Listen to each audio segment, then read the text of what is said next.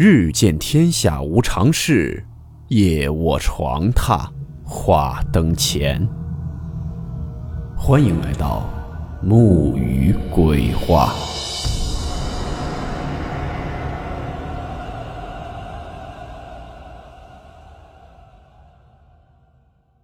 大家好，我是木鱼。今天的故事来自网友陈哲分享。故事名称：高速惊魂。温馨提示：本故事含有未经证实的内容和边缘化知识，部分内容超出普遍认知。如感到太过冲击自己的主观认知，请大家当做故事，理性收听。以下为网友第一人称讲述。在这里，我不得不说，真的有鬼。不管你相信还是不相信，反正我是信了，因为我也确实遇到过。下面我要讲的是我2012年在高速公路上的经历。2012年一整年，基本上每天都在京沪高速上来回跑。很多人应该会问。我为什么天天在高速上面跑？对，这是我的职业。我是一个没日没夜跟着货车押运的押运员，这都是为了生活。但是，自从一二年十一月底发生的那件事情以后，我发誓打死我都不会再干这一行了。那天发生的一切，到现在我还清清楚楚的记得。大家都知道。在高速上发生车祸是很常见的。像我这种吃喝拉撒都在高速上的人来说，这种事儿见怪不怪了。那天晚上，像往常一样，一批货需要从南京运到上海。晚上十点多，就从南京出发了。途中经过镇江、丹阳、常州、无锡、苏州、昆山，到达上海。到常州的时候已经是午夜十二点多了。驾驶员习惯性的把车停在服务区，然后美美的睡上一觉。我当然也很困，就小睡了一会儿。闹钟定到午夜两点。到了两点准时启程，一切都是那么的正常。可是谁又能想到，接下来发生的事儿呢？货车从常州启程。到达京沪高速无锡段的时候，已经是午夜三点钟，大约是三点一刻。前方一辆挂车突然就往中间拐，我们的货车正常行驶在中间那个车道，眼看就要撞上了，就差三米不到的距离。也还好，我们的驾驶员反应快，他快速的把方向往左调整，就这样我们化险为夷了。当时那个激动啊！不过，我和驾驶员都吓出了一身冷汗。罪魁祸首就是那个挂车驾驶员。挂车还在前方高速行驶着，驾驶员的想法是以最快的速度追上挂车，然后狠狠地骂他一顿，消消火。没错，我的想法也是这样。很快，我们的货车追上了那辆挂车。我正准备对着挂车室里面的驾驶员开骂的时候。看到了这辈子再也不愿意看到的一幕：挂车驾驶室里面，俨然坐着两个人。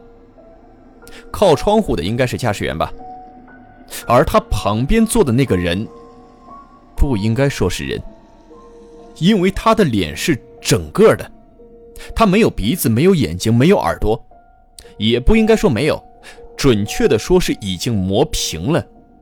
只能模糊的看到了几个孔，而且还流着血。他就那样坐在挂车驾驶员的旁边。可恶的是，挂车驾驶员还那么镇静，完全不知道他旁边有什么异常。看到这一幕，我当时都吓得说不出话了。而我旁边的驾驶员好像也看不到那个他，竟然开口骂起了那个挂车驾驶员。挂车驾驶员好像并不知道自己刚刚犯的严重错误，也不甘示弱的和我们的驾驶员对骂起来。我当时一直没有回过神，脑子里全是刚刚看到的画面。不多时，好像是骂够了，然后两个人安心的开车，挂车一个加速就跑到我们前面了，我们跟在后面。刚刚发生的一幕我没有跟驾驶员讲，只当那是幻觉。可是接下来发生的，证明了我刚刚看到的不是幻觉，是事实，是一辈子都不愿意承认的事实。这时候我只听见一声巨响，第一反应，轮胎爆了。当时我们还以为是我们的车子轮胎爆了，出于本能，我们的驾驶员小心地把货车停在了旁边的应急车道。货车刚刚停稳，又是一声巨响。循着声音望去，就看见前面大挂车与另一辆大挂车追尾了。刚刚那辆挂车撞到了另一辆挂车的车尾。我和货车驾驶员当时都惊呆了，都不敢相信这个事实。还是货车驾驶员见多识广，比较镇定，立马打电话报警。报完警就叫我赶紧上车。我当时不明白他的意思，他就跟我说了一句：“你今天还想到上海吗？警察来了肯定会叫我们去询问情况，那样就走不了了。”上了车，货车驾驶员把车赶紧开到了货车道。但是，似乎我们还是走不了，因为前面堵车了。没办法，只有等等了。忍不住往那辆挂车看去，看着就后悔。我虽然见过不少车祸，但是这么惨烈的我还是头一次见。那辆挂车头都被挤扁了，挂车驾驶员就在中间，不难想象他会变成什么样。现场到处都是血浆，被撞的挂车厢后面都是肉沫，货物也散落了一地，真的是惨不忍睹。那天到了上海我都没吃饭。后来警察来了。如货车驾驶员所料，警察向他询问了情况，但他说我们是后来被堵在这里的，也就敷衍过去了。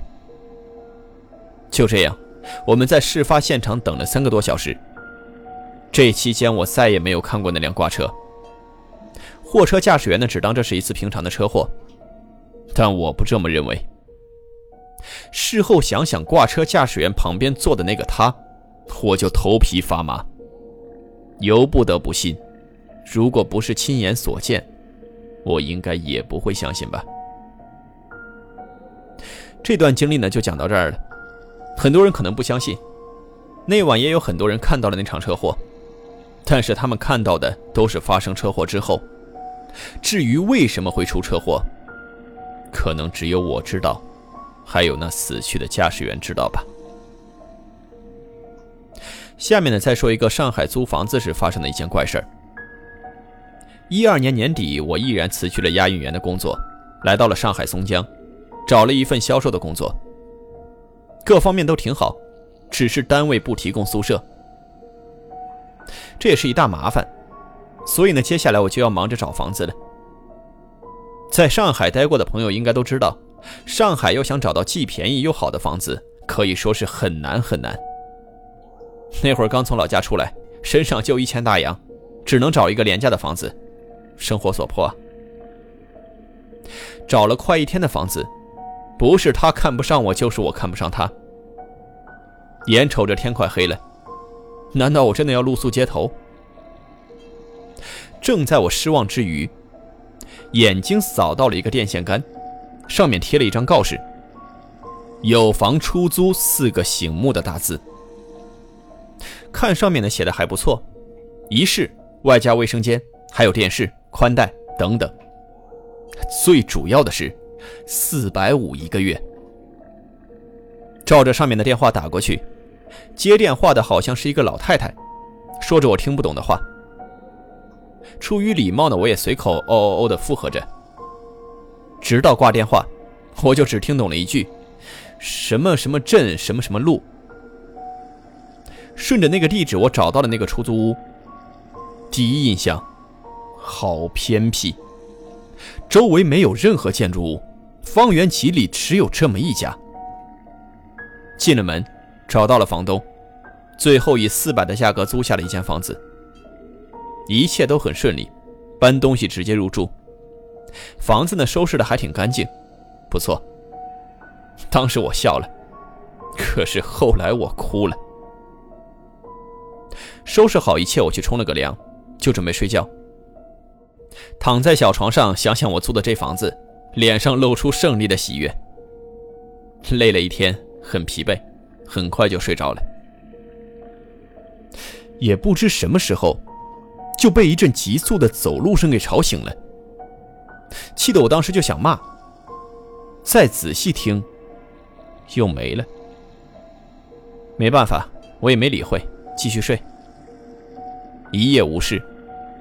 早上醒来就闻到一股香香的味道，起来一看，原来是房东老太太的早饭做好了，她真的是馋死了。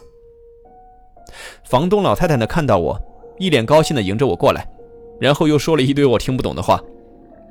最后我总结他的大概意思应该是：啊，今天第一天租房子，早上要请我吃饭。这可正合我意啊！嘴里说着不去了，但是脚已经踏进了房东家。太饿了，根本顾不了那么多。当着房东老太太的面，狼吞虎咽地干了三大碗。房东显然很惊讶，又嘟囔了几句我听不懂的。吃饱喝足，我不太好意思了，便假装跟房东唠唠家常。说了一会儿，我就突然想起了昨天晚上的脚步声，就随口问了一句：“我说，阿姨啊，昨天晚上我听到了奇怪的脚步声，这是怎么回事啊？”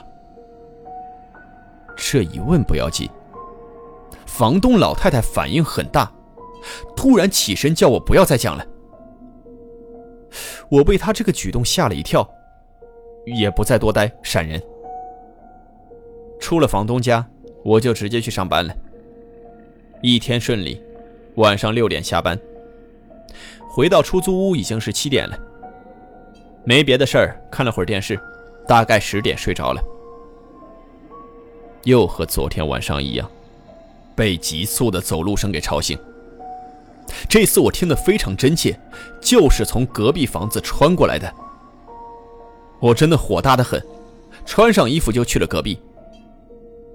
隔壁的门是半掩着的，我没有直接进去，顺着门缝就往里看了一下，里面黑漆漆一片，而且静静的。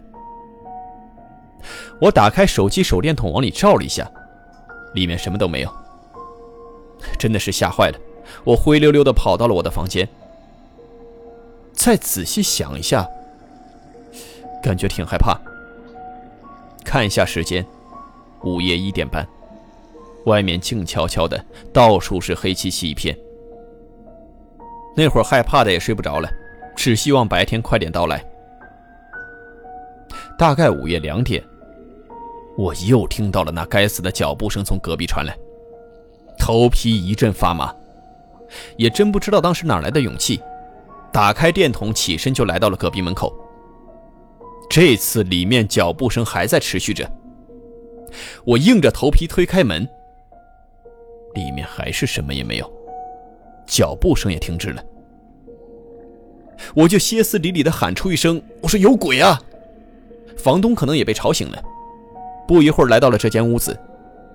一看我的表情，他似乎知道发生了什么，然后对着空荡荡的房子骂了几句，就叫我去睡觉。第二天，我果断地搬出来了。以我的经历，我就知道那间房子里是个什么东西，再不搬恐怕命就没有了。还好房东没收我房钱，后来我也就只好重新找了一个房子。